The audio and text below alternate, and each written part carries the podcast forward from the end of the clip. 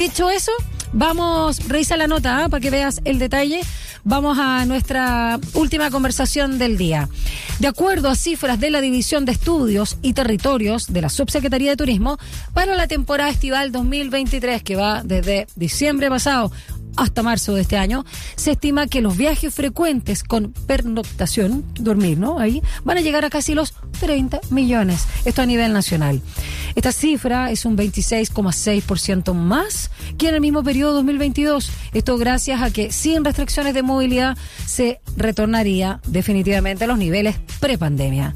Bueno, para ahondar en estas proyecciones y los destinos más frecuentados, vamos a conversar con la subsecretaria de Turismo, Verónica Kunze. ¿Cómo está, subsecretaria? Muy buenos días, gracias por acompañarnos. Hola. Hola, Daniela, buenos días. Bueno, muy bien también, con ganas de salir de vacaciones y voy a estar muy atenta también a todos estos temas respecto a las proyecciones, ¿no? Del área de turismo para nuestro país, que ha sido uno de los más golpeados sin duda, pero también me interesa mucho saber aquellos destinos que más elegimos las y los chilenos o la gente que viene de afuera. A ver, partamos con el golpe y, y esta resiliencia o cómo se ha ido parando finalmente el turismo, ¿no? La gastronomía, hotelería y todos los derivados eh, luego de que se levantaran primero eh, de forma paulatina, gradual y luego ya de una forma más eh, libre, ¿no? Las restricciones de movilidad y las estimaciones, de dónde surgen también las estimaciones que hacen para aumentar a este porcentaje, cuando decíamos que es un 26,6% más la cifra que conlleva viajar, pero dormir o pernoctar en los destinos, o sea que es mucho más que ir y volver. Bueno, efectivamente, eh, desde que asumimos como gobierno empezamos a trabajar en conjunto con el Ministerio de Salud para ir flexibilizando las medidas y restricciones sanitarias que habían en el país, tanto para realizar turismo interno como para los extranjeros que querían visitarnos. Y lo que empezamos a observar es que a medida que se eliminaba alguna medida o se flexibilizaban otras, eh, y lo más importante, cuando se abrieron, por ejemplo, las fronteras el primero de mayo del 2022, eh, hay un aumento importante eh, en, la cantidad de turistas extranjeros que empiezan, por un lado, a analizar nuestro país como un destino turístico, pero también aquellos que efectivamente llegan. Y en ese sentido, las proyecciones para el turista, la llegada de turistas extranjeros para este verano son todavía un poco por debajo de un año normal sin pandemia, un 20%, 25% por debajo, pero eso refleja que eh, nos estamos acercando ya a llegar a una cifra prepandémica, como le, como le llamamos. Y en términos de turismo interno, el, eliminar también las restricciones de movilidad dentro de nuestro país, eh, este va a ser el primer año que ya no vamos a tener ningún tipo de, restricción en este sentido. Y por lo tanto también las cifras, como tú mencionabas, 30 millones de viajes con pernoctación, mm. eh, son muy positivas, mejores que el año pasado y además mejores que en el año sin pandemia. Entonces también eso es un buen aliciente porque eh, hay que considerar que la temporada de verano es la principal temporada para los prestadores de servicios turísticos donde recaudan la mayor cantidad de dinero que les permite subsistir también durante todo el año. Subsecretaria, y respecto al turista chileno, no de los extranjeros que vienen de visita a nuestro país, eh, ¿ayuda de alguna forma el tema de que la inflación también incide muchísimo en que los vuelos internacionales sean tan caros para que haya una preferencia por los viajes a nivel interno eh, y más allá de que nuestro país tiene obviamente bellezas que ofrecer, pero quizás ahora uno considera que es mejor eh, estar y gastar, invertir además el dinero acá y este podría ser un aliciente? Bueno, efectivamente yo creo que ahí hay dos factores. Uno es el, el, alto precio de los pasajes al extranjero, que ciertamente afecta eh, los bolsillos y hace más conveniente poder recorrer nuestro país, pero también quizás, y es un análisis que nosotros hemos reflexionado con la industria, eh, quizás lo único bueno que nos dejó la pandemia es que las chilenas y los chilenos... Eh, aprendimos un poco a viajar más dentro de nuestro país y a reconocer que nuestro país tiene eh, no solamente paisajes y la naturaleza que es maravillosa, sino que también una cultura, eh, un patrimonio que es muy interesante recorrer y que quizás a los chilenos nos hacía falta un poquitito eh, ese recorrido y esa conocer nuestro país.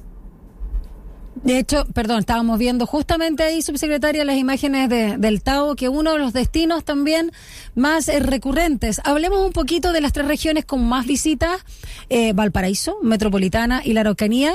Y quiero también detenerme a ¿ah? la región metropolitana como un destino interesante para, para la gente de regiones. Así es, las estimaciones nuestras respecto al turismo interno es que la región de Valparaíso es el principal destino turístico para esta temporada alta que se entiende principalmente por dos factores, ¿no es cierto? toda la costa que tiene, que es muy atractiva para disfrutar del verano y que además está cerca, obviamente, de la región metropolitana, que es una región emisora de turistas importante por la gran cantidad de gente que vivimos en la región metropolitana. Eh, entonces ahí eh, la comuna de Valparaíso, Viña del Mar, Concón, todo eso, y también el litoral de los poetas con el Tao, el Quisco, eh, son los principales destinos dentro de la región de Valparaíso. Eh, y hay que decir ahí a los turistas que van a ir que no solamente es costa, la región de Valparaíso tiene en los valles interiores también muchos atractivos que llamamos también a, visitar.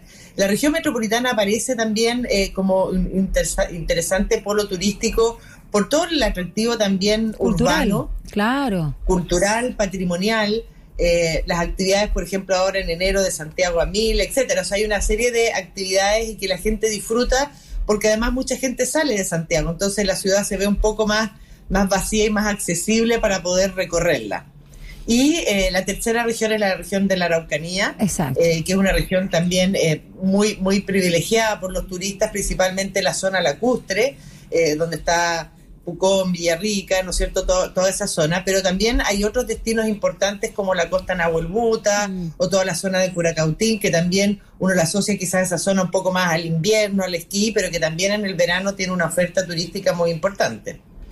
Subsecretaria, eh, otro dato que me gustaría también que comentáramos tiene relación a cómo viaja eh, justamente el turista interno. Dice que la, la, encuesta, ¿no? las estimaciones que también han realizado, es que el 56,7 de los viajes se realizarían en auto propio, 29,7 en bus y 13,6 eh, en otros medios de transporte, que puede ser auto familiar, amigo, avión, tren, barco, bote, lancha u otro. ¿Qué, ¿Qué indica esto también respecto al tema quizás de la seguridad, de la comodidad, eh, el tema del auto propio con los niveles de gasto también que hay en la, en la en los peajes y la misma benzina por el aumento también del valor del petróleo, como que pareciera ser contraintuitivo respecto a estos viajes. El avión aparece dentro del 13,6%, o sea, como no es la prioridad. Básicamente, muy, la mayoría auto propio y luego el, el bus. ¿De qué, qué habla esto de, también de, las y los chilenos? Esto nos demuestra, por un lado, ¿no es cierto?, que eh, eh, parte de la geografía de nuestro país y lo que le mm. gusta a un turista cuando recorre es, si bien llegar a un destino, pero también poder tener la opción de movilizarse y realizar distintas acciones y paseos en ese destino, no quedarse solamente en un, en un solo lugar. Por otro lado, también demuestra que eh, no es un viaje en general, aquí estamos hablando de grupos de viaje, ¿ya? Eh, cuando tú vas en bus, cada uno se tiene que comprar su pasaje, cuando uno va en avión, cada uno se compra su pasaje, en el vehículo se comparten, por ejemplo, los gastos de benzina, peaje, los que tú mencionabas, y por lo tanto, eh, esto demuestra también que para la temporada estival, las chilenas y los chilenos realizamos nuestras vacaciones en grupo, ya sea con familiares, ¿no es cierto?, o con amigos, o con algún otro grupo de gente que se pueda conformar, eh, donde sí se abaratan un poco los costos que puede implicar el traslado hacia algún destino. Entonces hay una preferencia por viajar eh, más bien acompañado o acompañada eh, que viajar solo. De hecho, bueno, si bien está eso que usted señalaba, subsecretaria, de eh, el tema de que uno pueda recorrer ahí de forma autónoma, igual ahí uno dice, bueno, pero los trenes también podrían ayudar, ¿no? En hacer más, distribuir mejor también los medios que eligen las y los eh, chilenos. Eh, también dentro de la información está el tema del gasto promedio diario individual. Dice que va desde poco más de 30 mil pesos a 46 mil pesos, que, bueno, per cápita, por supuesto, porque es individual, por lo que el gasto promedio total de un viaje, por ejemplo, de 7 días, asciende valores entre 211 mil pesos y 325. Esos valores, eh, ¿se ve alguna incidencia respecto a años prepandémicos o incluso de pandemia respecto a la inflación que estamos viviendo ahora, porque 200 mil pesos de hoy no son los mismos 200 mil pesos de hace un par de años o de meses atrás, de la temporada anterior incluso. Claro, Sí, lo, que se ve es que efectivamente el gasto está bastante controlado en el sentido que las personas están eh, siendo conscientes, ¿no es cierto?, de la presión económica y de presupuesto que tenemos debido al aumento de inflación. Eh, y más bien este gasto ha ido eh, marginalmente en aumento acorde un poquitito al aumento del costo de, los de los viajes. Ya no, no, se ha disparado y no se ha reducido drásticamente en relación a lo que observábamos hace dos o tres años una situación sin pandemia o con una situación inflacionaria un poco menor. Pero ahí quisiera también hacer una aclaración, porque cuando yo hablo de que hay un gasto promedio del orden de los 40 mil diarios, ¿no es cierto? Y todos me dicen, ¿quién se gasta 40 mil diarios? Hmm. Eh, y hay que considerar primero que es promedio, ¿no es cierto? O sea, hay gente que gasta más, otros que gastan menos.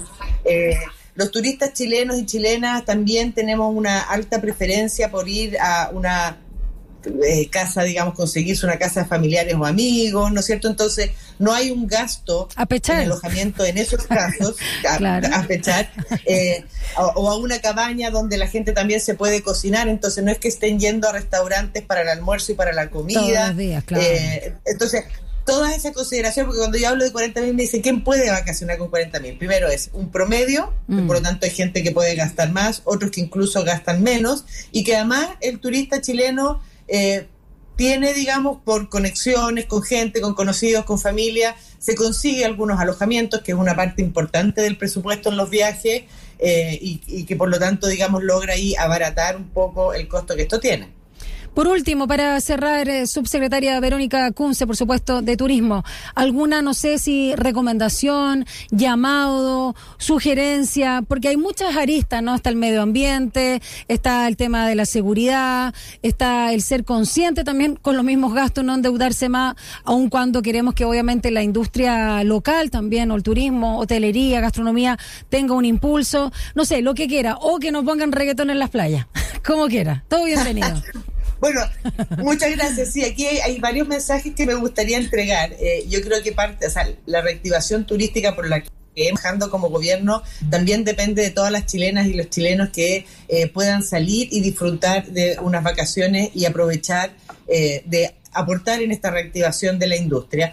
Ahí hacer un llamado también a elegir servicios turísticos que estén registrados en Cernatur, porque eso nos permite asegurar una formalización y una calidad, que es lo que queremos que también el turista pueda experimentar en su, en su viaje de vacaciones, ¿no es cierto? Que reciba el servicio por el cual pagó. Y, y por otro lado también, ¿no es cierto?, el tema de la sustentabilidad y el cuidado, no solamente en términos medioambientales, sino que también lo que tiene que ver con la consideración de las comunidades que reciben a los turistas. Eh, ser conscientes, ¿no es cierto?, de que hay una comunidad que vive en esos destinos turísticos todo el año y que por lo tanto la presencia del turista puede ser beneficioso en algunos casos y, que tenemos que tener respeto con las comunidades que viven ahí. Eh, y no solamente las comunidades, sino que como tú decías, respetemos también a los turistas que llegan y no poner reggaetón en las playas porque eso afecta también la convivencia y el descanso de las personas. Sin duda. Muchas gracias, subsecretaria de Turismo Verónica Kunze, por conversar con nosotros esta mañana acá en Sin Taco ni Corbata. Que tenga un precioso fin de semana y cuando tenga vacaciones también que disfrute de nuestro bello país. Que le vaya bien. Muchísimas gracias, Daniela. A ti también. Buenas vacaciones, si es que las tienes. Sí, nos vamos, nos vamos a la Araucanía, de hecho. Gracias. A Pucón. Chao.